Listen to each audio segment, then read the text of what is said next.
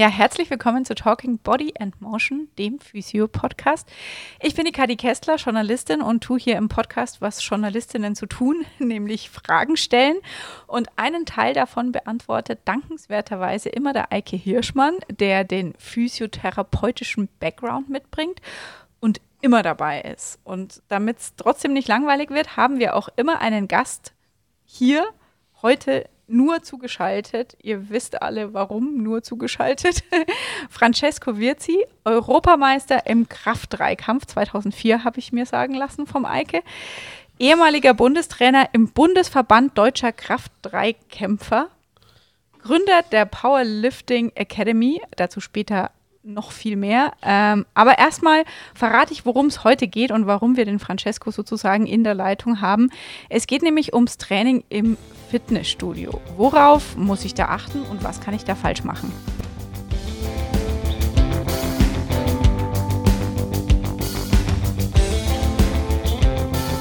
Francesco, erzähl mal, wo sitzt du gerade so in deiner Wohnung? Ja, hallo.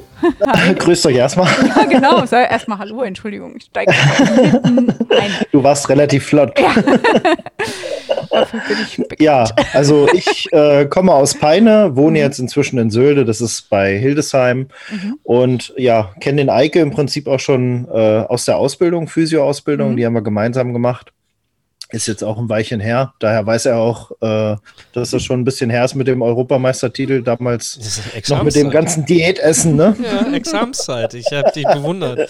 Ich weiß nicht, hast du nach ja, einem ja. Jahr in diesem in dem letzten Semester, ich weiß nicht, wie viel Kilo, 10 Kilo hast du da dich darunter diätet und hat es doch nicht gereicht. Ja, ich erinnere mich. Ja, genau. Das war 2006, genau. Da ging es dann mit der Diät runter. Ja, ja. Schöne Zeit. Jetzt, jetzt hast du schon verraten, äh, jetzt wäre nämlich meine nächste Frage gewesen, woher kennt ihr euch eigentlich? Eike, deine Perspektive noch, vielleicht hast du ja noch andere Geheimnisse am Start. Andere Geheim ja, ich habe eine Menge Geheimnisse über äh, Franco am Start, ähm, aber die müssen wir ja nicht alle auspacken. Nein, also wir kennen uns aus der Ausbildung, wie er gerade ja schon gesagt hat. Wir haben damals so eine schöne Dreier-Lerngruppe zum Examen gemacht. Da war noch der Ole damals mit dabei. Oh ja, das war eine coole Truppe. Richtig. Und ich bin der Einzige, der Examen aus der Dreier-Truppe bestanden hat. Das macht mir bis heute noch Sorgen. Ne? Aber, aber es war eine gute Zeit. Doch, wir haben echt zu dritt sehr viel gelernt. Ja. War, das Ge ist so der. Gelernt, der, ja, scheinbar hast nur du. Oder es Also eigentlich, hab ich mir, eigentlich haben die beiden gelernt und mir alles beigebracht. Also ah, okay. Das, ich, ich dieses Lesen irgendwann, also ich weiß nicht, wie lange diese Examszeit war und diese, ich weiß gar nicht, wie viele Prüfungen das am Ende waren. Ich glaube auch über 60 so, so Fächer, die du dann da alle lernen musstest. Und ich habe mir von denen das immer alles erklären lassen, weil ich echt so schlecht im Lernen bin. Also so lesen und einprägen und die beiden haben es immer total toll erklärt. Das haben mhm. sie mir so gut erklärt, dass ich es verstanden habe, die beiden nicht. Aber das ist ja sehr gut, weil dann, dann kannst du uns heute ja vielleicht auch einiges erklären, Francesco, sodass wir es verstehen und nicht der Eike, der drückt sich immer so kompliziert aus.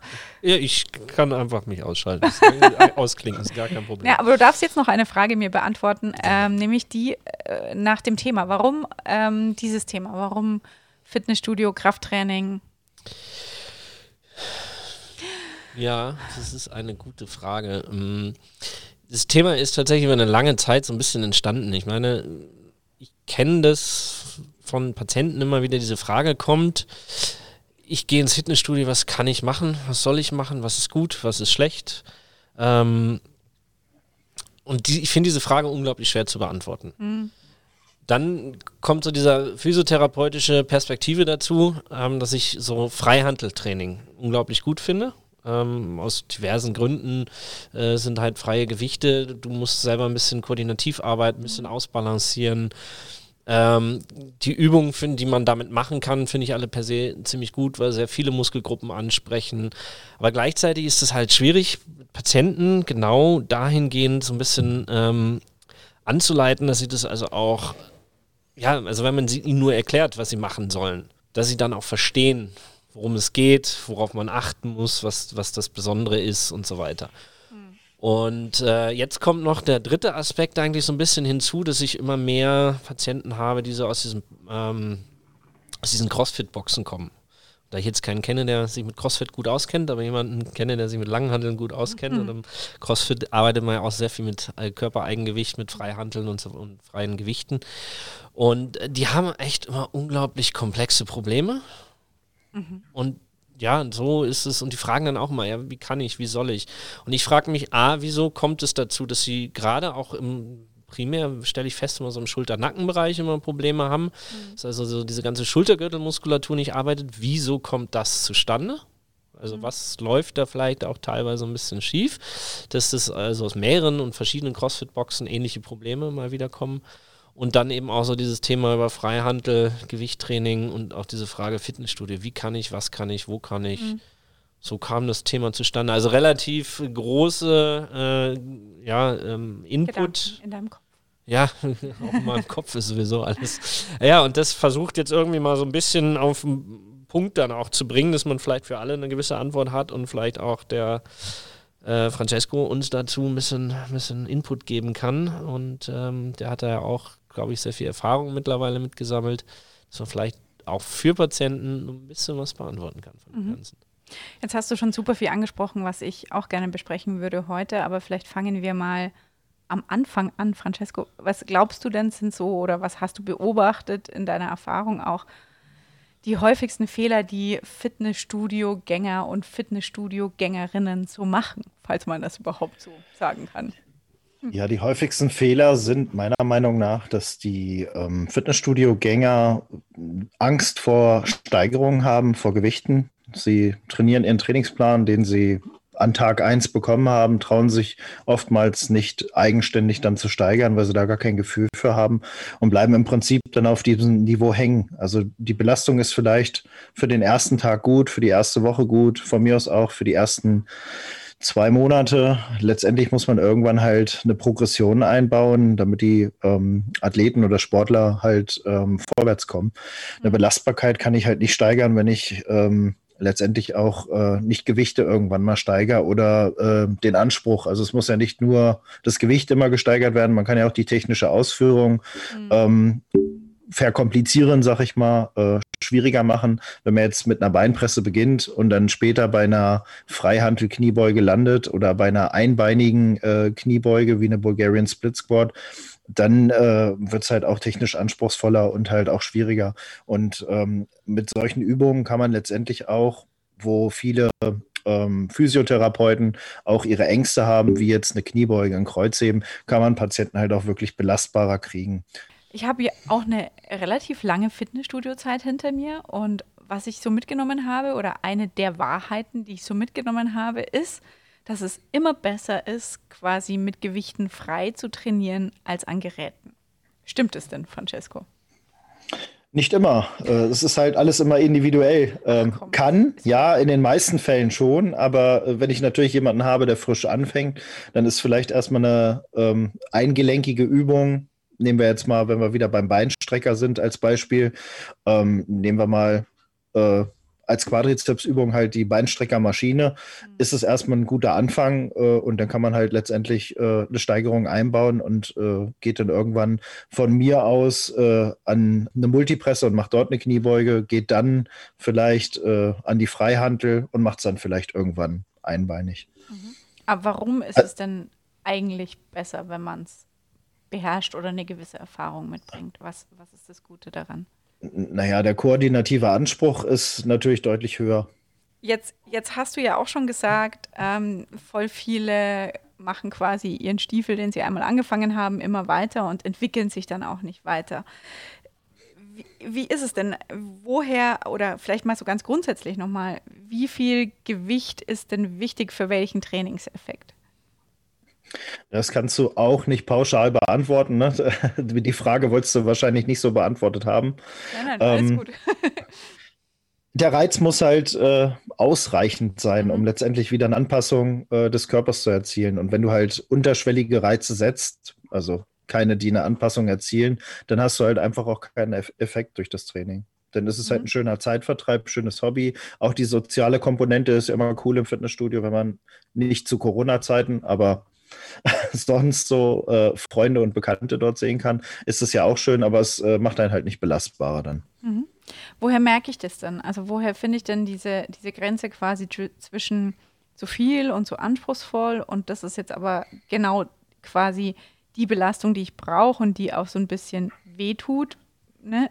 Also ich glaube, das ist typenabhängig. Es gibt äh, Sportler, die das selber gut spüren. Mhm. Äh, wiederum gibt es aber auch welche, die von außen hin einen Reiz brauchen, einen Therapeuten oder einen Fitnesstrainer, der auf gut Deutsch sie mal dann in den Hintern tritt. Mhm. Es gibt immer zwei Typen, finde ich.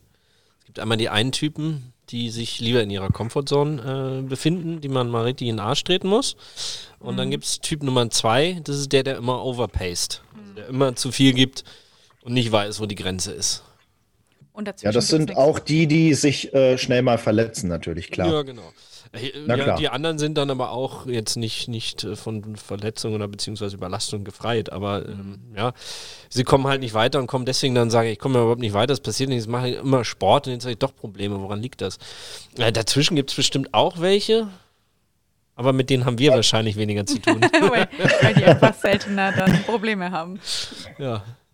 Also tatsächlich habe ich mit denen ja relativ viel zu tun, da ich ja die Trainingsplanung halt individuell plane. Daher, also klar, es gibt immer mal Verletzungen, dann sind es aber halt Verletzungen bedingt durch ein etwas zu viel in den meisten Fällen oder durch eine unvorhersehbare Einwirkung, was tatsächlich auch mal so was Einfaches sein kann wie äh, zwölf Stunden Autofahren.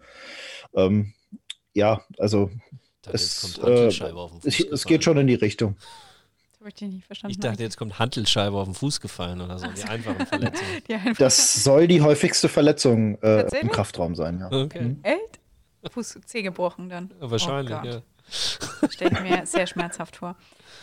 Ähm, wahrscheinlich gibt es darauf auch wieder keine so richtig pauschale Antwort, aber äh, gibt es denn Tipps, die du ähm, geben kannst für Menschen, die eben gerne frei oder mit Langhanteln oder Handeln an sich oder mit dem Körpergewicht trainieren? Auf was achte ich dass ich nicht overpace, wie der Eike sagt, aber eben auch nicht zu wenig mache.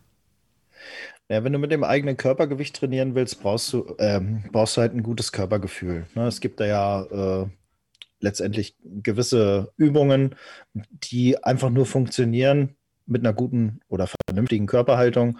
Und wenn ihr halt im Freihandelbereich was machen wollt, würde ich auf jeden Fall empfehlen, euch an Leute zu wenden, die das halt tatsächlich können. Du hattest jetzt zum Beispiel Crossfitter äh, erwähnt, Eike. Ähm, da kenne ich solche und solche. Also ich kenne welche, die einfach viel zu viel machen und es dann auch noch falsch machen. Und ich kenne aber auch welche, die wirklich eine super Technik haben, wo manche Kraft-3-Kämpfer, ähm, die in einem Verein ähm, trainieren, sich was abgucken können, weil einfach in der entsprechenden Box mhm. die Trainer gut geschult sind und auch ähm, die Sportler entsprechend gut geschult werden. Also das ist sehr unterschiedlich. Ich war in äh, München ja dieses Jahr bei CrossFit Munich und da kann ich wirklich nur Positives berichten, was ich dort gesehen habe. Ähm, ja, äh, jetzt komme ich da so ein bisschen, also ich kenne diese CrossFit-Boxen ja auch sehr viele, auch die CrossFit-Box Munich. Und ich weiß es jetzt natürlich auch mit Corona, aber auch schon vor Corona, dass doch relativ viele ähm, umgestellt haben, eben auch auf so Videocoaching. Und das ist ja auch das, was mhm. du, glaube ich, äh, auch schon seit mehreren Jahren praktizierst. Und trotzdem kommen auch aus diesen CrossFit-Boxen. Und das sind primär, und ich, ich wirklich Probleme, die sich alle im Schulter-Nacken-Bereich manifestieren, weil sie sehr viel über Kopf arbeiten. Und das sind auch gute Trainer. Also die Trainingspläne, die ich da so sehe und, und das, was sie erzählen, wo ich immer wieder denke, krass, das ist wirklich äh, in der Tiefe und das funktioniert wirklich gut und es sind mega gute Übungen. Und jetzt kommt das kleine bis mittelschwere Aber. Ähm, dennoch haben sie in der mittleren Brustwirbelsäule einfach überhaupt keine Muskulatur. Sie arbeiten alles mit der Schultermuskulatur, also mit dem Trapezmuskel. Das heißt, sie haben alle einen Stirnnacken, ähm, können aber diese Schultern und alles, was über Kopf geht, nur schwer kontrollieren und haben dann natürlich immer so aufsteigende Beschwerden im Kopf-Nackenbereich. Und das auch aus CrossFit-Boxen, wo ich weiß, dass unglaublich gute Trainer da sind. Und da frage ich mich dann eben immer so ein bisschen, Woran liegt es jetzt? Liegt es jetzt primär am Konsumenten oder eben auch am Anbieter oder aber auch an diesem äh, was dazwischen steht. Also jetzt an dieser Videocoaching, Trainingsplangestaltung oder ich weiß es nicht. Und da, das ist eben genau das. Also trotz gut geschulter Trainer immer die identischen Probleme bei diesen CrossFit-Boxen. Also was äh, auf jeden Fall auffällt, ähm, sowohl im Kraft-3-Kampf auch als auch bei den Crossfittern ist es halt viel ähm, vom Latissimus halt auf den Trapez verlagert wird und du halt oftmals auch einseitige Probleme, so wie du es schilderst, ähm, im Trapez dann hast und dann auf der äh, entsprechenden Gegenseite ähm, ja, der Lat halt nicht optimal arbeitet. Wir nur aufpassen, dass wir zwar, glaube ja. ich, nicht zu sehr in dieses Fach, Fachjargon abschweifen. Der Latissimus ist quasi so an der Flanke. Na, dann versuchen wir es doch mal einfach auszudrücken. Ja. Ich glaube, ähm, sie kriegen es teilweise einfach nicht hin, den richtigen Muskel anzusteuern für die gewollte Bewegung. Aber das wäre doch jetzt die Aufgabe des Trainers und gerade wenn wir jetzt wirklich von diesen guten Trainern reden und auch von den guten Trainingsplänen reden, ist es doch die Aufgabe dieser darauf zu achten, dass diese Muskeln aber auch in die Ansteuerung reinkommen, oder nicht? Warum ja, aber du, du, du kannst ja nicht in den Sportler reingucken. Der hat ja auch sein T-Shirt an, etc. Du siehst es ja nicht unbedingt direkt an der Bewegung. Du siehst es ja tatsächlich nur, ich sag mal, Sportler hat sein T-Shirt nicht an, von hinten betrachtet. Ich mache mal ein Beispiel. Also so, so ein typischer Fehler. Äh, Latzug kennen ja viele. Also so eine Stange, die du vorne Richtung Brustkorb ziehst, ähm, um letztendlich den breiten Rückenmuskel, den Latissimus anzusteuern. Viele machen es halt nicht über den Latissimus, sondern spannen ihre Bauchmuskulatur an, indem mhm. sie ihren Rumpf nach vorne neigen, krümmen dann die Arme, machen es über den Bizeps sozusagen, mhm. anstatt sich wie bei einem Klimmzug mhm. selber hochzuziehen. Das gebe ich dann auch den Leuten als Cue, mit, stellt euch vor, dass ihr nicht die Stange runterzieht, sondern euch zur Stange hochzieht und dann sieht man, dass die Bewegung dann tatsächlich eventuell im Latissimus durchgeführt wird oder halt auch nicht. Da muss man vielleicht auch mal Hand anlegen und sagen, wo es halt anspannen soll. Aber äh, dafür müsstest du natürlich individuell bei jeder Person stehen und das kriegst du, das kriegst du auch in der Box nicht hin, wo sie ihre Workouts of the Day haben und halt in der Gruppe trainieren. Das ist nicht umsetzbar. Wie sehr ist denn sowas also dass ich bewusst konkrete Muskeln ansteuern kann. Und ich meine, kennt ja jeder so ein bisschen, der mal beim Physio war. Und dann hat der Physio gesagt, jetzt mach was mit diesem einen Muskel hier links. Mach, mach das so mach viele, mal. Oder dann denkst du dir so, äh, okay, wie geht es? Also ist es was, was ich lernen kann? Oder ist es ein Talent, was, ich, was, was mir angeboren es, es wird. Ist, es fällt halt Menschen mit einem guten Körpergefühl, mhm. fällt es natürlich leichter, aber letztendlich kann es jeder lernen. Mhm. Ähm, es gibt viele Bereiche, wo wir Physios halt in, damit auch arbeiten müssen. Wenn wir jetzt zum Beispiel den Rumpf ähm, auch als Beispiel nehmen wollen, dann müssen wir auch da die Bauchmuskulatur richtig ansteuern lassen. Und auch das erübt man ja in der Praxis ziemlich viel mit den Patienten. Mhm. Also ja, das ist ja dann der Grund, wenn sie dann bei uns landen. Ich meine, man kann keinen Muskel, glaube ich, komplett isoliert äh, anspannen. Das war mal so eine Theorie, die man so in der Vergangenheit in der Physiowelt hatte. Ich glaube, das ist mittlerweile zum Glück einigermaßen widerlegt, aber man kann zumindest ja, aber schon den, so, den allein Fokus, wenn ich mir Bodybuilding anschaue, also genau, du kannst so eine, den Fokus auf ich, eine Ich halte mich für jemand, der ein gutes Körpergefühl hat, aber da denke ich mir dann auch so, okay. Ja, gut. Äh, ja, also man kann den Fokus auf eine Muskelgruppe ja. oder auf einen Muskel ja. legen, spannen natürlich immer andere mit an. Mhm. Ähm, aber deswegen kann man natürlich eben genau fokussieren und darauf mhm. wollte ich gerade eigentlich hinaus, dass man also wirklich jetzt äh, fokussieren kann, jetzt wenn man Rumpf oder auch äh, ja, bleiben wir beim Rumpf bei der Bauchmuskulatur, dass du differenzieren kannst, ist es die obere Bauchmuskulatur oder ist es die untere Bauchmuskulatur. Jetzt nicht, vielleicht ist es äh, der, die linke Schräge, aber mhm. so wenigstens oben, unten. Oder ist es der obere Teil des Schultergürtels oder ist es der untere Teil des Schultergürtels, der jetzt mhm. arbeitet. Dass man zumindest in diesen Bereichen differenzieren kann, so ein bisschen. Und ähm, dann fällt einem natürlich vieles einfacher, wenn man ein gut, gutes Körpergefühl hat, dass man das zuordnen kann. Ich glaube auch, dass das sehr gut lern lehrbar ist und lernbar ist, äh, dass man das eben differenzieren kann. So muss man sich natürlich ein bisschen damit auseinandersetzen. Aber wenn wir jetzt von dieser Art von Sportlern reden, dann sind die ja, glaube ich, schon auch alle willig. Sie haben auch eine gewisse Art von Körpergefühl. Mhm oder sind eben auch willig, es zu lernen. Und äh, deswegen bin ich eben auch so der Meinung, äh, oder frage mich halt immer wieder, warum das nicht so ist, weil wenn ich sie dann habe, ich kann mit denen unglaublich gut arbeiten und sehr viel erarbeiten. Es dauert nur unglaublich lange, weil die andere Muskulatur so stark ist hm. und so dominant ist, dass es so schwierig ist, diesen Mechanismus umzukehren. Sie wissen zwar genau, was ich von ihnen will, aber sie können es halt nicht umsetzen, weil dieser andere Mechanismus so stark ist, dass sie den kaum willentlich übertrumpfen können. Hm. Jetzt hast du schon gesagt, ähm, dass, dass du Crossfitter kennst, die dann alle dasselbe Problem haben, auch wenn sie aus guten, guten Boxen, wenn man so möchte, kommen. Ähm, wie sehr Hause. kommen denn so Trends? Ich meine, Freeletics ist das nächste. Merkt man quasi als Physio solche Trends? in, in Besuchszahlen oder in Fällen? hm. Ja. Also bei, bei, uns auf dem Lande nicht, aber das ist bei euch bestimmt anders, ne? Zum Schluss an, oder was? Wie bitte? Bei euch kommen die Trends immer erst zum Schluss an. Wenn überhaupt. Also, okay. Nein, also äh, ich finde schon, dass man es merkt. Also ähm, jetzt vielleicht nicht so, dass jetzt irgendwie gerade ein neuer Trend und jetzt kommen sie alle rein. Nein, ich finde tatsächlich es, man merkt es immer so in der Mitte eines Trends. Also man, man erinnert sich vielleicht noch, jetzt ein bisschen anderes Thema, aber an diese, diese Elektro-Westen hier. Ich weiß gar nicht mehr, Body Street hieß ja dieser Anbieter, ich weiß gar nicht mehr, wie dieses ja. Prinzip hieß und dann alles.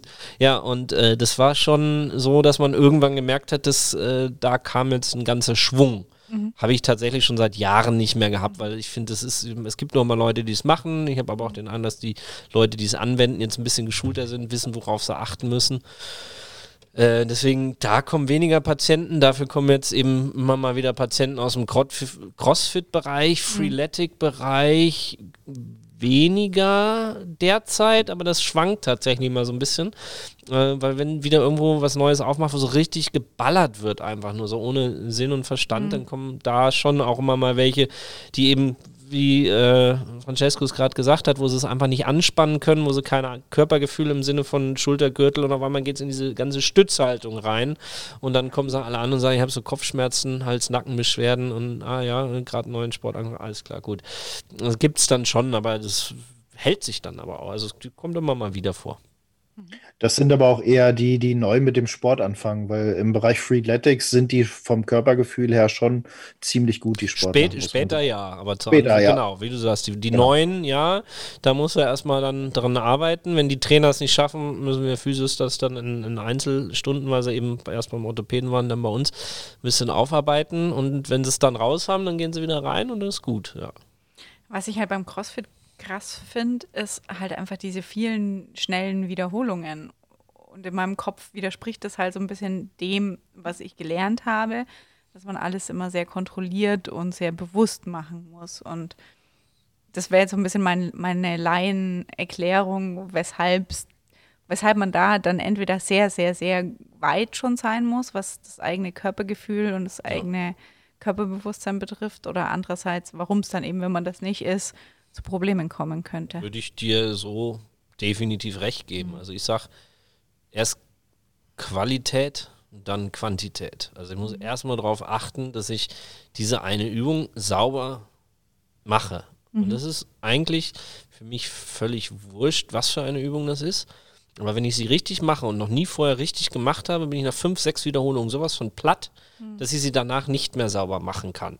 Das heißt also, diese schnellen. Oder ich merke nichts. Ja, genau.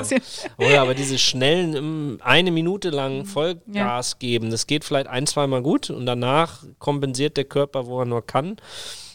Und es funktioniert dann nur noch auf kompensatorischer Ebene. Und da entstehen dann aus meiner Sicht eben auch die Probleme. Mhm. Ähm, wenn ich dann also erstmal langsam einsteige, eine Übung bewusst mache, eben wie gesagt, nur so fünf, sechs Wiederholungen, wo ich es noch kontrollieren kann, sauber machen kann, dann geht's gut und dann kann ich das steigern und dann kann ich auch irgendwann schneller werden, ohne zu kompensieren. Dann gibt es so einen schönen Spruch, ich weiß nicht, ob man den allgemein kennt oder wo ich den mal aufgegriffen habe, aber so Geschwindigkeit kompensiert. Und zwar unglaublich viel. Also mit Geschwindigkeit kannst du viel kannst wettmachen. schneller, ja klar. Ja. Ne? Und mit Schwung halt. Genau, richtig. Und ja. das ist äh, passiert dann da auch. Und dann irgendwann ist aber das Limit erreicht und dann kommst du halt wirklich, dann versuchst du mit Ach und Krach darüber hinwegzukommen und rekrutierst aus deinem Körper, was du rekrutieren kannst und, und äh, machst halt Dinge, die du nicht besser nicht machen solltest. Mhm. Francesco, jetzt habe ich. Achso, Entschuldigung, ich wollte dich nicht unterbrechen. Schieß los. Alles, alles gut. Wobei ähm, da auch wieder dann ähm, das Thema aufkommt, dass die Sportler sich halt nicht trauen, dass sie gebremst werden, teilweise von den nicht so erfahrenen Trainern ähm, sicherlich hat Eike recht, dass man langsam anfängt, aber irgendwann muss halt auch die Komponente mit reinkommen, dass wir etwas Dynamisches machen können, mhm. weil es bringt ja nichts, wenn ich alles sehr kontrolliert machen kann und äh, später dann mal äh, etwas nee. Dynamisches mache, ich sag mal irgendeinen Sprung mache und mir dabei die Achillessehne reiße, weil ich einfach keine Belastbarkeit habe. Nee, nee, das Daher, ist ganz klar. Also das, das wollte ich damit auch, äh, also das ist gut, dass du sagst, also nicht, dass es jetzt falsch verstanden wird, sondern das ist natürlich Ziel, dass man dann belastbarer wird, dass man natürlich dann äh, entweder mehr Gewicht draufpackt oder die Geschwindigkeit steigert oder die Komplexität steigert, je besser es funktioniert. Aber dazu muss ich natürlich, so wie du es, glaube ich, eingangs des Gesprächs auch meintest, Low-Level anfangen und dann langsam steigern. Und da kann ich in jedwede Richtung gehen. Also entweder mehr Gewicht, äh, komplexer werden äh, oder sonst irgendwas, dass natürlich die Belastbarkeit auch hochgeht. Aber bevor die Belastbarkeit halt hochgeht, sollte ich erstmal die Basis checken. Das, das ist so das. Ich sollte erstmal einen Keller bauen, bevor ich einen Schornstein aufs Dach setze. Absolut richtig. Das war das, was ich damit zum Ausdruck bringen wollte, ja. Francesco, ich habe es in deiner Vorstellung quasi schon gesagt, du hast die Powerlifting Academy gegründet. Erklär doch mal, was das ist.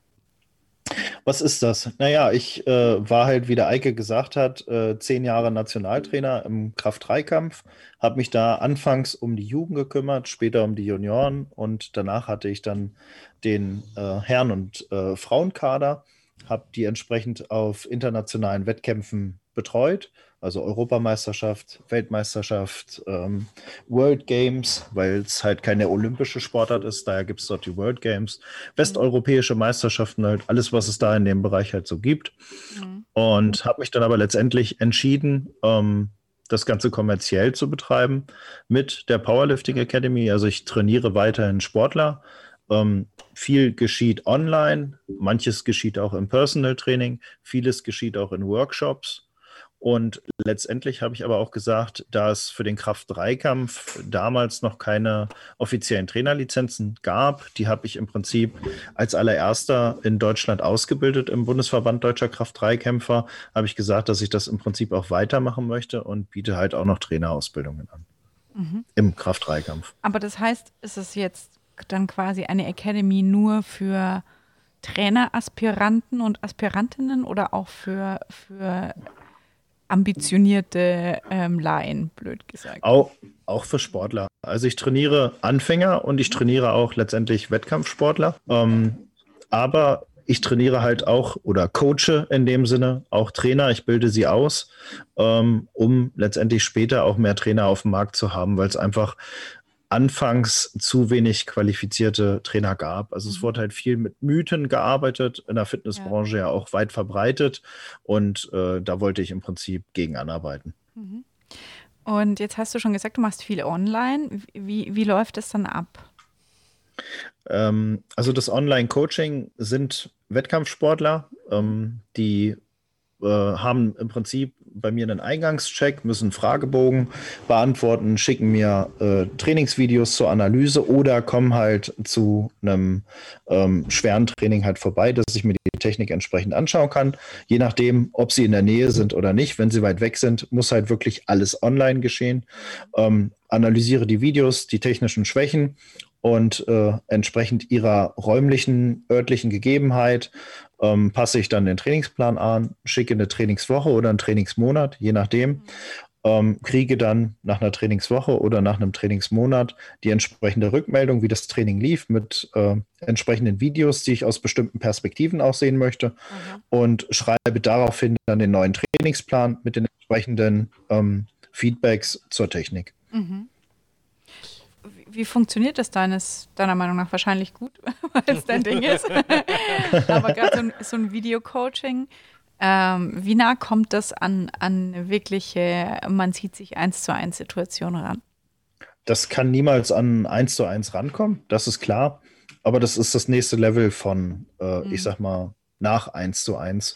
Ähm, wenn du natürlich einen Vereinstrainer hast, der sich entsprechend kümmern kann, dann ist es auch so, dass ich mit einem Vereinstrainer oder mit einem Trainingskollegen entsprechend gut zusammenarbeiten kann, sodass man halt äh, auf Details denn noch mehr eingehen kann, weil es sind ja auch oftmals erfahrene Sportler und wenn es da um Details geht, dann sagt man halt, okay, lass mal äh, Trainingspartner so und so darauf gucken, weil du siehst mhm. nicht alles auf Videos, auch wenn du äh, letztendlich genormte Perspektiven hast, ähm, kannst du nicht immer alles wahrnehmen. Da sind immer mal zwei, drei, vier Zentimeter, die du dich ohne weiteres Zeit verschätzen kannst. Und da versucht man dann mit solchen Mitteln gegenzuarbeiten. Ansonsten hilft halt nur das Personal Training. Mhm. Ist halt dann am Ende natürlich auch eine Kostenfrage. Klar. Jetzt könnte ich wieder ein bisschen Marketing machen. Mach doch. Oh, mache ich mit dem größten, größten. Vielleicht kriege ich ja richtig Kohlen, wenn ich jetzt für den Anbieter von äh, digitalen Medien, Apple,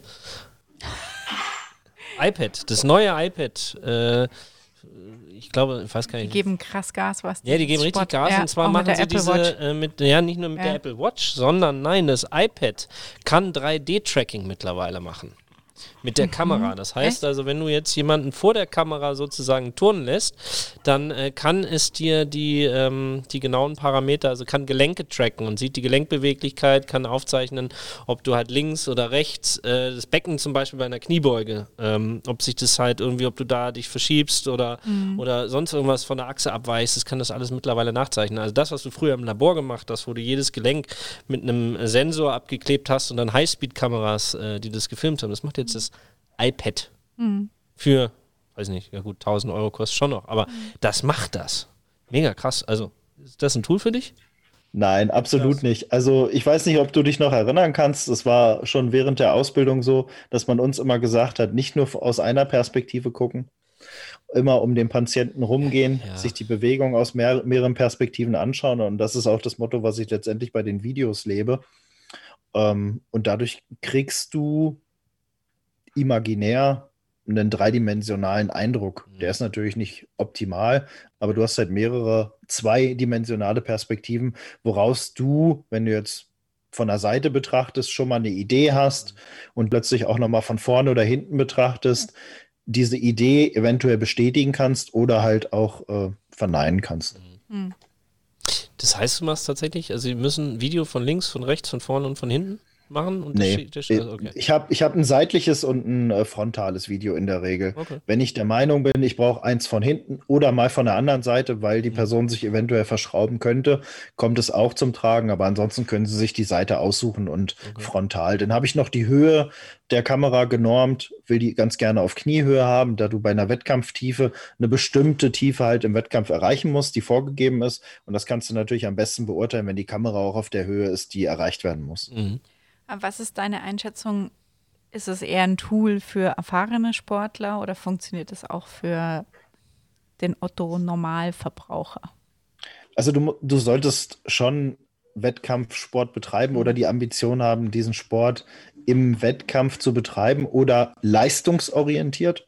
Also ich habe tatsächlich auch eine Sportlerin dabei, die noch keinen Wettkampf gemacht hat, die mhm. aber leistungsorientiert das betreibt und stärker werden möchte. Mhm. Also sie möchte nicht nur ihren Körper stärker machen in dem Sinne, sondern möchte auch äh, aus Ehrgeiz mehr Gewichte bewegen und irgendwann auch mal an einem Wettkampf teilnehmen. Durch Corona konnte es halt in diesem Jahr nicht passieren. Mhm.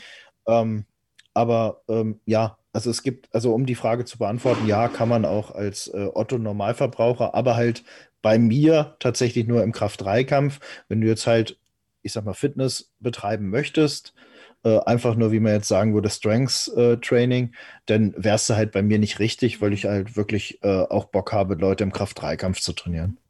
Vielleicht, weil ich mir wirklich nicht so sicher bin, wie erfahren unsere Zuhörer sind und wie gut sie sich auskennen, erklär doch nochmal, was Kraft-3-Kampf eigentlich ist. Also wie funktioniert die Disziplin? Lustig, das habe ich mich auch gerade gefragt, ob äh, das überhaupt ankommt oder nicht. Eben, deswegen, hier ist deine Bühne. Ja, also der Kraft-3-Kampf besteht aus drei Übungen. Die bekannteste, ich fange mal mit der bekanntesten an, auch wenn das die zweite Disziplin ist, die im Wettkampf drankommt, ist das Bankdrücken. Ähm, ja, ein Sportkollege von mir hat es mal so erklärt: Kennt ihr alle Gefängnisfilme? Ja, sagen die meisten, klar, schon mal gesehen. Ja, da, wenn der eine da auf dieser Bank liegt und der andere sie raushebt und bei ihm auf den Hals ablegt, das ist falsch. Er muss sie selber auf die Brust ablegen und dann wieder hochdrücken. Das ist die erste Disziplin, Bankdrücken. Die, äh, also die zweite, sorry. Die einfachste, die die meisten kennen. Die erste Disziplin ist die Kniebeuge. Mhm. Ähm, wie aus dem Sportunterricht vor 30, 40 Jahren. Runter in die Hocke und wieder hoch. Nur, dass man halt eine Hantel im Nacken hat und nicht die Arme nach vorne ausgestreckt hat. Und dann gibt es das Kreuzheben. Da denken dann viele, ich meine ähm, das Gewichtheben, wo man eine Handel über Kopf hebt. Nein, man braucht sie tatsächlich. Sie liegt auf dem Boden. Man muss sie nur aufheben, bis man halt gerade steht. Man muss sie nicht noch auf die Schulter bringen und dann über Kopf oder direkt über Kopf, wie beim Gewichtheben im Reißen oder Stoßen. Und du hast jetzt schon gesagt, es findet immer in einer bestimmten Reihenfolge statt. Mhm. Kniebeuge, Bankdrücken und Kreuzheben ist die Reihenfolge. Und wer am meisten Gewicht schafft, egal wo, ist der Sieger wer am meisten Gewicht äh, im Total dann hat, in der. Summe, ist der Sieger. In der auf, Summe? Äh, in der Summe. Ah, auf Weltmeisterschaften und Europameisterschaften. Inzwischen gibt es auch Einzelmedaillen für die Disziplin. Also du kannst dann in der Kniebeuge zum Beispiel eine Goldmedaille holen, bist aber dann nicht Weltmeister in der Kniebeuge, sondern bist halt ähm, Goldmedaillengewinner auf der WM in der Kniebeuge. Du kannst halt nur im Total den WM-Titel oder EM-Titel holen. Das wusste ich auch noch nicht. Ist im Gewichtheben anders. Im Gewichtheben hast, du, ist, hast du tatsächlich Einzeltitel. Ich dachte, du musst in jeder Disziplin mehr oder weniger gewinnen oder das meiste drücken oder das meiste. Äh, nee, es gibt tatsächlich äh, welche, die sind äh, im Bankdrücken Platz 6, im äh, Quatsch, in der Kniebeuge Platz 6, im Bankdrücken sagen wir auch mal Platz 5, 6, 7 und sind aber im Kreuzheben dann so gut, dass sie letztendlich nochmal das Feld von hinten aufrollen und gewinnen. Das ist wie beim Triathlon, oder? Da ist es ja auch so. Richtig spannend dann am Ende. Mhm. Was war, also hat man da dann eine Lieblingsdisziplin? Wahrscheinlich schon. Ja, es gibt Athleten, die haben eher eine Hassdisziplin, eine, die irgendwie nicht wirklich gut läuft und die anderen beiden laufen gut. Aber klar, sicherlich hat man Lieblingsdisziplin, wobei das bei mir aber variiert hat, muss ich sagen. Ja? Hm? Wo, wovon war das dann abhängig? Ach, ich kann es dir gar nicht sagen. Eine ganze Zeit lang äh, fand ich Kniebeuge als äh, beste Disziplin, hat mir am meisten Spaß gemacht. Inzwischen finde ich das Bankdrücken schöner. Kommt vielleicht mit dem Alter, dass man sich nicht mehr so quält und auf der Bank lieber rumliegt. Das ist wie Sofa liegen, Könnte sein, ja. ja. So Kniebeugen mit der Langhantel habe ich auch super viel gemacht wegen Skifahren. Ja, also ich finde find das auch total spannend oder auch so ähm, die Bulgarian Split Squats ich musste vorhin etwas grinsen. Es ist tatsächlich eine meiner Lieblingsübungen. Ich finde die so genial. Äh, mit Langhantel, ohne Langhantel, mit Kettlebells, wie auch immer. Ich finde es eine so geniale Übung. Ähm, aber meine doch Lieblingsübung ich muss mich ja korrigieren. Ich, nee, gar nicht wahr. Ich habe es sogar neu so, so beantwortet. Sind tatsächlich Squats. Ich finde sie einfach mhm. äh, phänomenal. Man kann sie überall einsetzen. Man kann eben auch langhandeln. Man kann auch Kettlebells in die Hand nehmen und es ist einfach eine geniale Übung. Also Bankdrücken habe ich jetzt in meiner beruflichen Karriere bislang weniger gemacht, auf jeden Fall. die Crossfitter aber auch. Die machen sie auch wenig. Ja, sollten sie es mehr machen? Nee, nicht unbedingt. Ich wollte damit nur sagen, äh, das ist halt bei uns sportartbedingt. Ne? Ja. Da gibt es das Bankdrücken. Ansonsten, wofür brauchst du halt schon Bankdrücken? Ich Selbst die Bodybuilder steigen. Ja, ich mache es gerne, ich finde es super, mir hat es schon immer Spaß gemacht, aber ähm, selbst das Bodybuilding brauchst du ja teilweise oftmals eher die Schrägbank als äh, das Flachbankdrücken. Ja, stimmt. Was will ich noch wissen? Also, ja, was gar nicht so irrelevant. Wie gesund ist denn bitte dieser Sport? Gerade auf so Wie gesund ist der Sport? Ja. Ich, ich habe ein super Beispiel. ähm, Bin ich gespannt. Ihr könnt ja mal nach dem Podcast, könnt ihr mal den Namen Benny Magnussen googeln.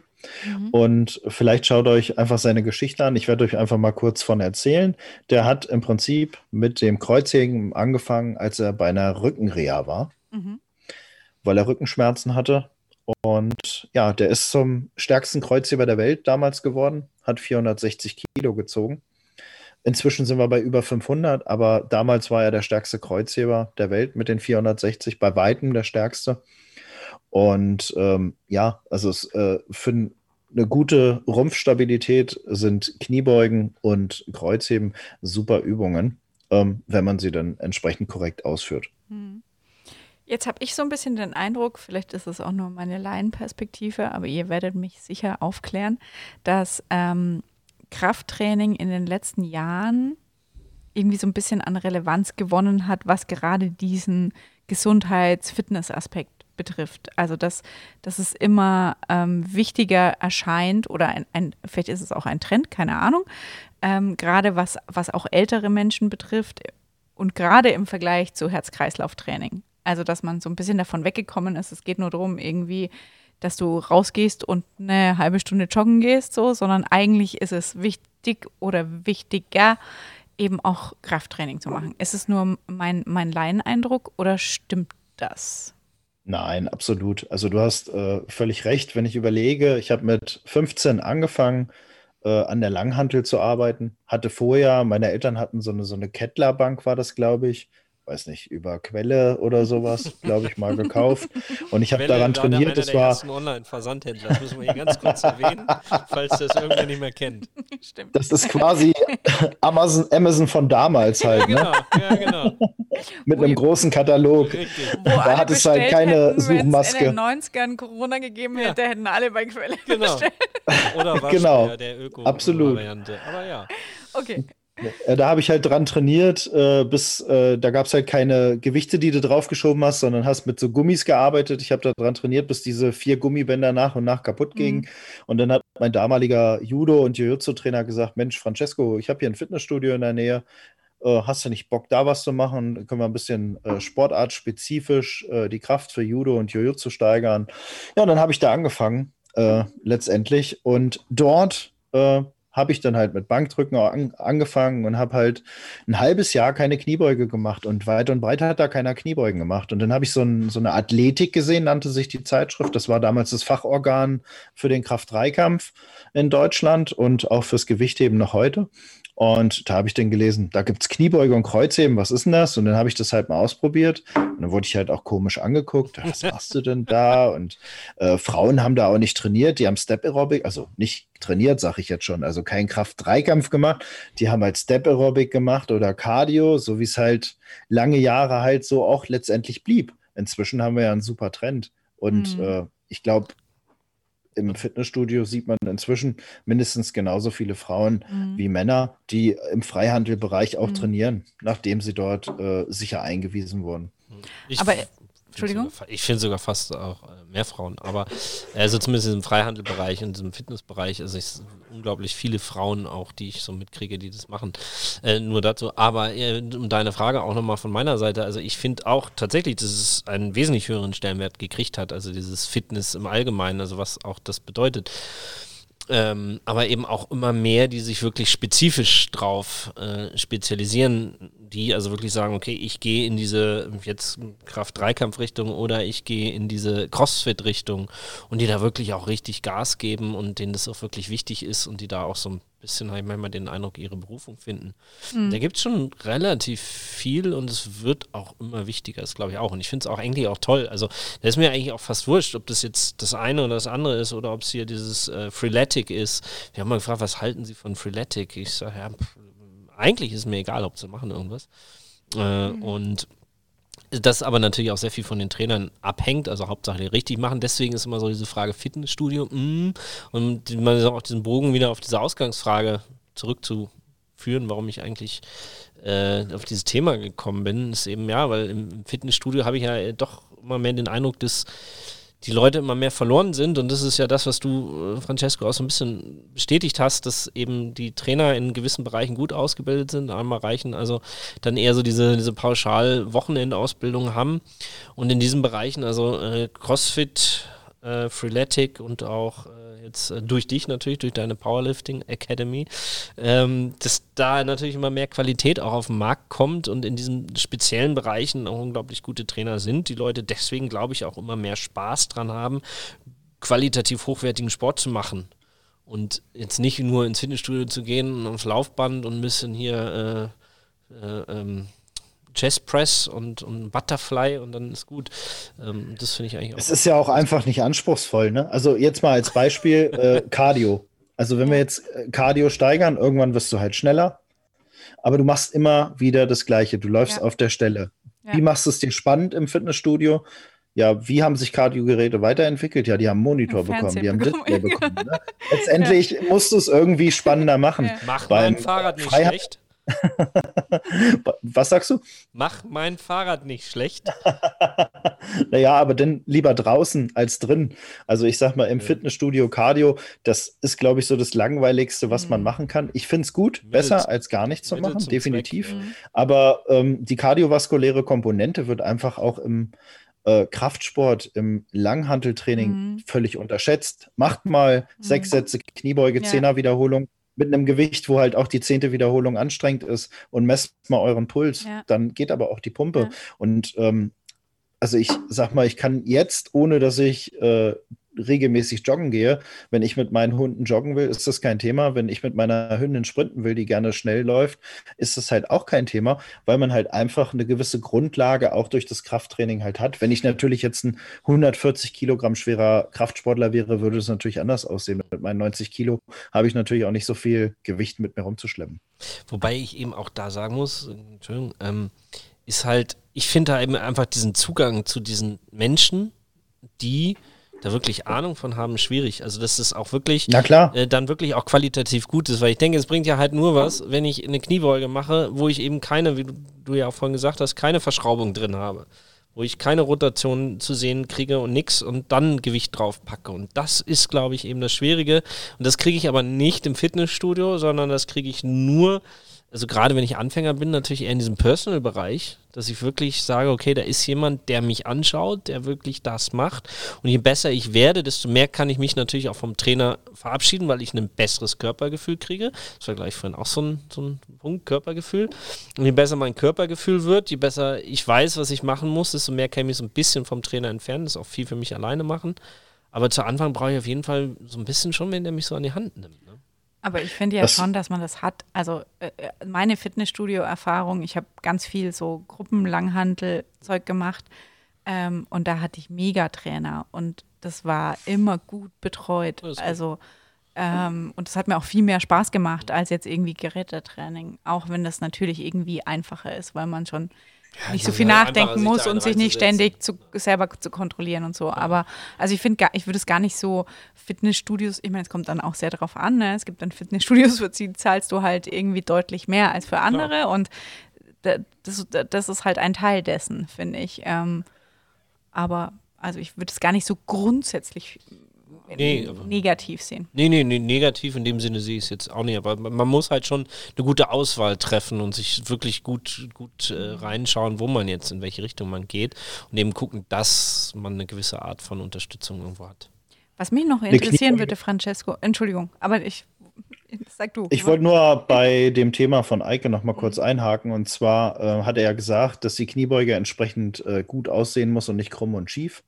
Ja, in den meisten Fällen schon. Aber wenn ich natürlich einen Patienten oder Kunden habe, der entsprechende Skoliose hat, dann äh, muss ich das auch nicht entsprechend verteufeln, sondern ah. dann ist es halt normal, dass die Handel manchmal nicht ganz mittig drauf ist, dann ist es normal, dass die Handel auf der einen Seite etwas hängt und da muss man halt auch nicht megamäßig überkorrigieren. Ähm, ich kann dann immer nur empfehlen, äh, den Namen Lamagan zu googeln. Das war einer der stärksten Kreuzheber in einer ganz leichten Gewichtsklasse. Der einzige, der mir jetzt auch einfällt, der das fünffache Körpergewicht gehoben hat. Und der hat eine massive Skoliose gehabt, ohne Schmerzen vom Kraft-3-Kampf zu bekommen. Der hat eher eine Besserung seiner Rückenbeschwerden gehabt durch den Kraft-3-Kampf. Also man muss nicht unbedingt von Anfang an alles überanalysieren, später dann mal einen Profi drauf gucken lassen, damit ich auch natürlich mein Geld verdiene. Ist natürlich sinnvoll, ne? Ja, aber, aber jetzt, jetzt, will ich aber auch wieder, jetzt komme ich halt wieder, weil, ne, weil bei mir ist halt genau der andere Blickwinkel, ne?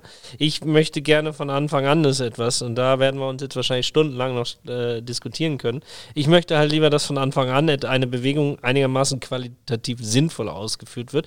Klar, dass ein Skoliotiker jetzt nicht äh, keine Verwringung oder sonst irgendwas hat. Ähm, Was ist ein Skoliotiker? Ich wollte gerade da einhaken, genau. Danke. Also eine Skoliose ist ja eine äh, Verwringung, äh, Verschiebung der Wirbelsäule.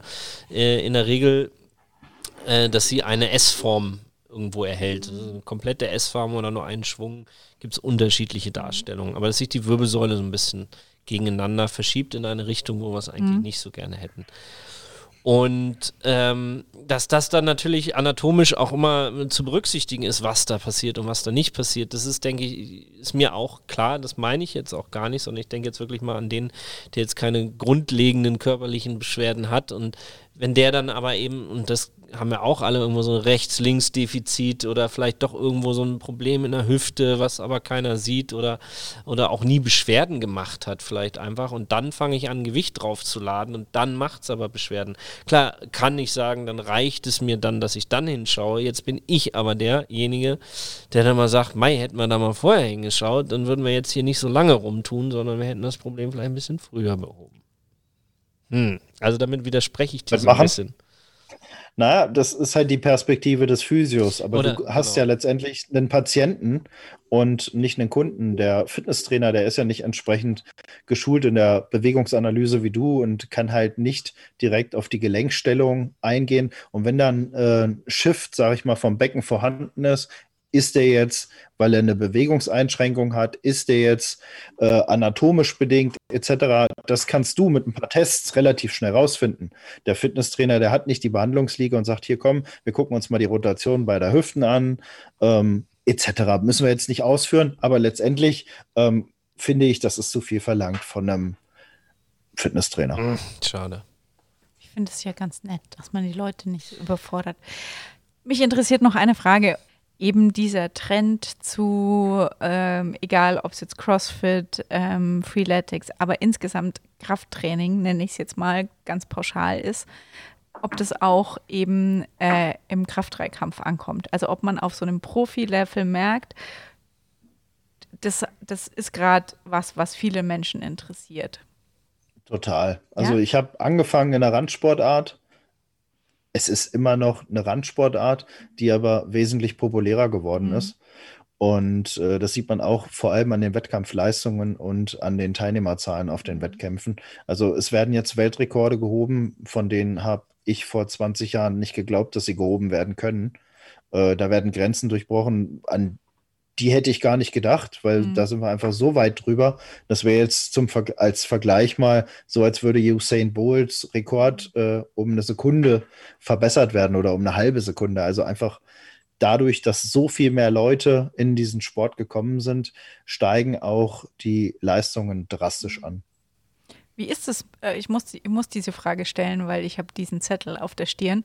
Wie, wie ist es mit Männer-Frauen? Also ist es merkst du auch, dass ich bei den, was ja in vielen Sportarten einfach ein Thema ist und wo ich bei CrossFit zum Beispiel schon sehe, dass da viele äh, Frauen mega Gas geben und das auch ein krasses Frauenthema ist. Ist es, ist es im Kraft-3-Kampf auch so oder ähm, anders? Ja, total, absolut. Also du siehst es generell im Langhantelsport. Mhm ich weiß nicht, ob es im Gewichtheben so ist, das kann ich jetzt tatsächlich nicht sagen, mhm. aber im CrossFit und im Kraft-3-Kampf definitiv. Und mhm. halt auch im Fitnessstudio, im Langhantelbereich. Mhm. Das finde ich ja schön. Mhm. Was ja. haben wir heute gelernt? Ja, Eike. Was haben wir heute gelernt? Eike schimpft immer, haben wir mal wieder gelernt. Wieso? Wo habe ich ja, denn so heute bisschen, geschimpft? Ja, über die über Fitnessstudios, über Trainer, über naja, er, ist halt, äh, er, hat, er, hat, halt den Blickwinkel ähm, des Therapeuten. Ja, ne? Ich, ich habe halt zwei Blickwinkel äh, als Therapeut und halt als äh, Trainer. Ich habe ja auch immer in beiden Bereichen gearbeitet. Daher fällt es mir ein bisschen leichter, mich auch in den Trainer reinzudenken, glaube ich, als mhm. Eike. Äh, als Physiotherapeut kann ich ihn voll und ganz verstehen. Warum kann er ihm das denn nicht hundertprozentig zeigen? Ja, weil nee, er einfach nicht die Ausbildung dazu hat. Entschuldigung, also das wollte ich jetzt niemals sagen, dass der Trainer das zeigen muss, sondern ich würde mir natürlich wünschen, dass man sowas früher erkennt, dass man früher eingreifen kann.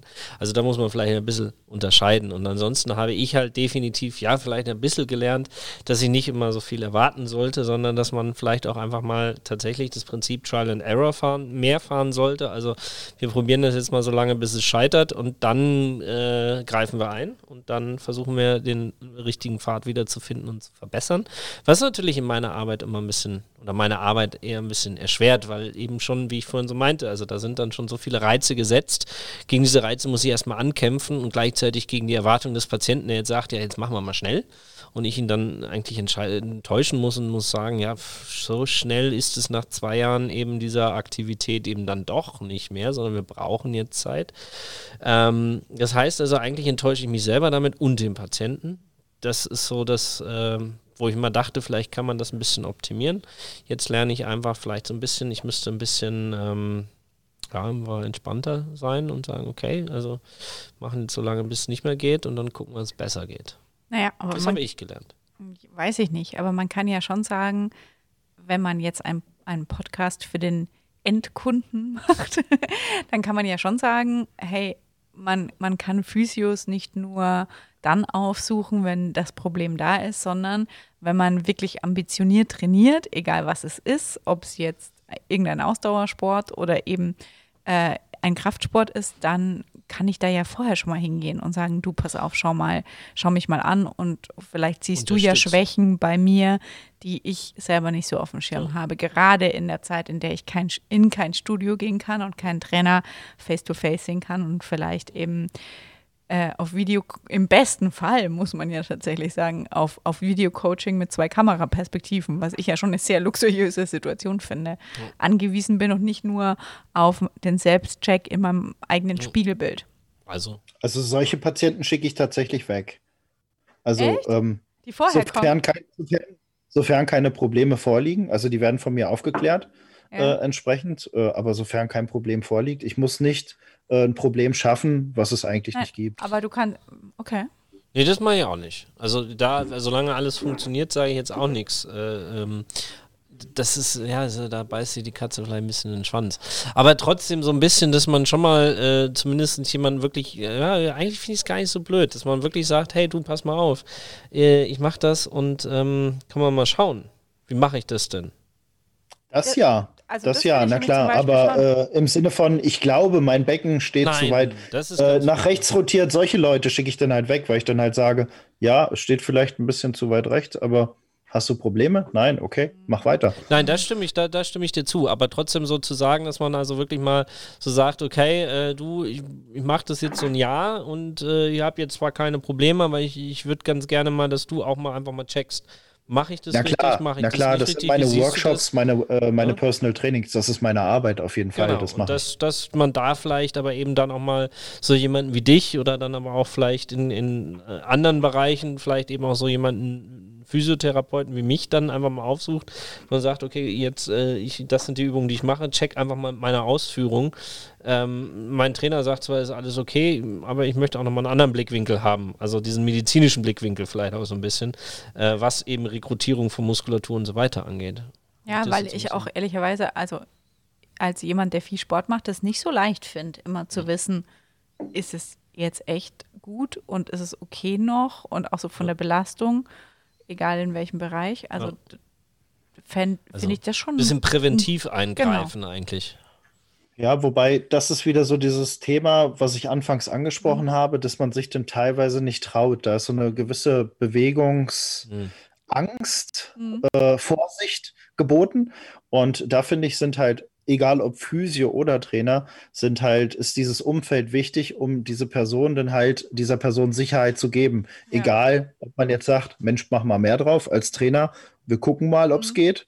Mhm. Ist ja oftmals so und dann geht es auch und es tut auch gar nichts weh. Oder es ist der Physio, der sagt, Mensch, äh, jetzt hast du das an der Maschine gemacht hier mit Führung, komm, wir machen jetzt mal was Schweres. Ja, aber das finde ich voll gut und voll wichtig, weil wenn wir mal ehrlich sind, geht ja jeder Arzt oder, oder so, was man so vermittelt bekommt, ist ja eher, mach weniger, gib weniger mhm. Gas und so. Das, das ist, sei lieber vorsichtiger. Das ist, also, wenn man sich jetzt nicht in so einem Profisportumfeld bewegt, geh mal zum Orthopäden und sag, hey, ich habe da Schmerzen, dann musst du morgen mit allem aufhören, was ja, dir bis dato wichtig nee, das war. Ich aber auch nicht. Nein, das stimmt nicht. Ja, also da, nein, das stimmt. Deswegen finde ich das nicht, schon gut. Das ist auch nicht, das ist nicht der richtige Weg. Also wer sich bewegt, der sollte sich auch irgendwo in einem gewissen Rahmen weiter bewegen. Die Frage ist dann halt, was ist der Rahmen und ja, wie viel ist genau. der Rahmen noch? Aber zu sagen, also morgen hörst du mal mit allem auf und legst dich nur noch auf die Couch, weil Sport ist nicht gut und äh, lass mal lieber.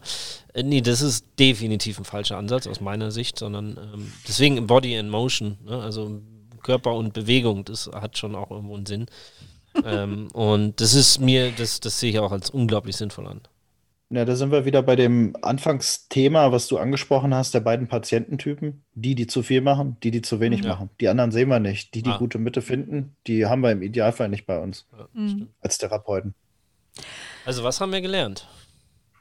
Ja, dass der Mittelweg immer der beste ist und dass es keine Pauschalantworten gibt. Ähm, jetzt bewegen wir uns erstmal nicht so viel, weil jetzt ist Weihnachten. Ja, wir stimmt. essen eigentlich nur. Vielen Dank, Francesco. Äh, ich fand es ja. sehr spannend. Ich glaube, eins müssen wir noch sehr hinzufügen. Gerne. Was denn? Das neben Weihnachten wir jetzt ja auch erstmal so eine kleine Weihnachts. Naja, das habe ich gedacht, das werden. denkt sich jeder. Ja, das denkt sich jeder. Weil, Alle machen ähm, Urlaub, genau, also wir auch. Jetzt also die nächsten Wochen mal ein bisschen ruhiger wird, dass wir die mhm. Planung mhm. fürs nächste Jahr mal ganz in Ruhe angehen. Mhm. Und äh, sich auch an dieser Stelle würde ich mich zumindest gerne mal bei den Hörern bislang bedanken, weil es sind doch sehr zahlreiche, das hätte ich niemals erwartet.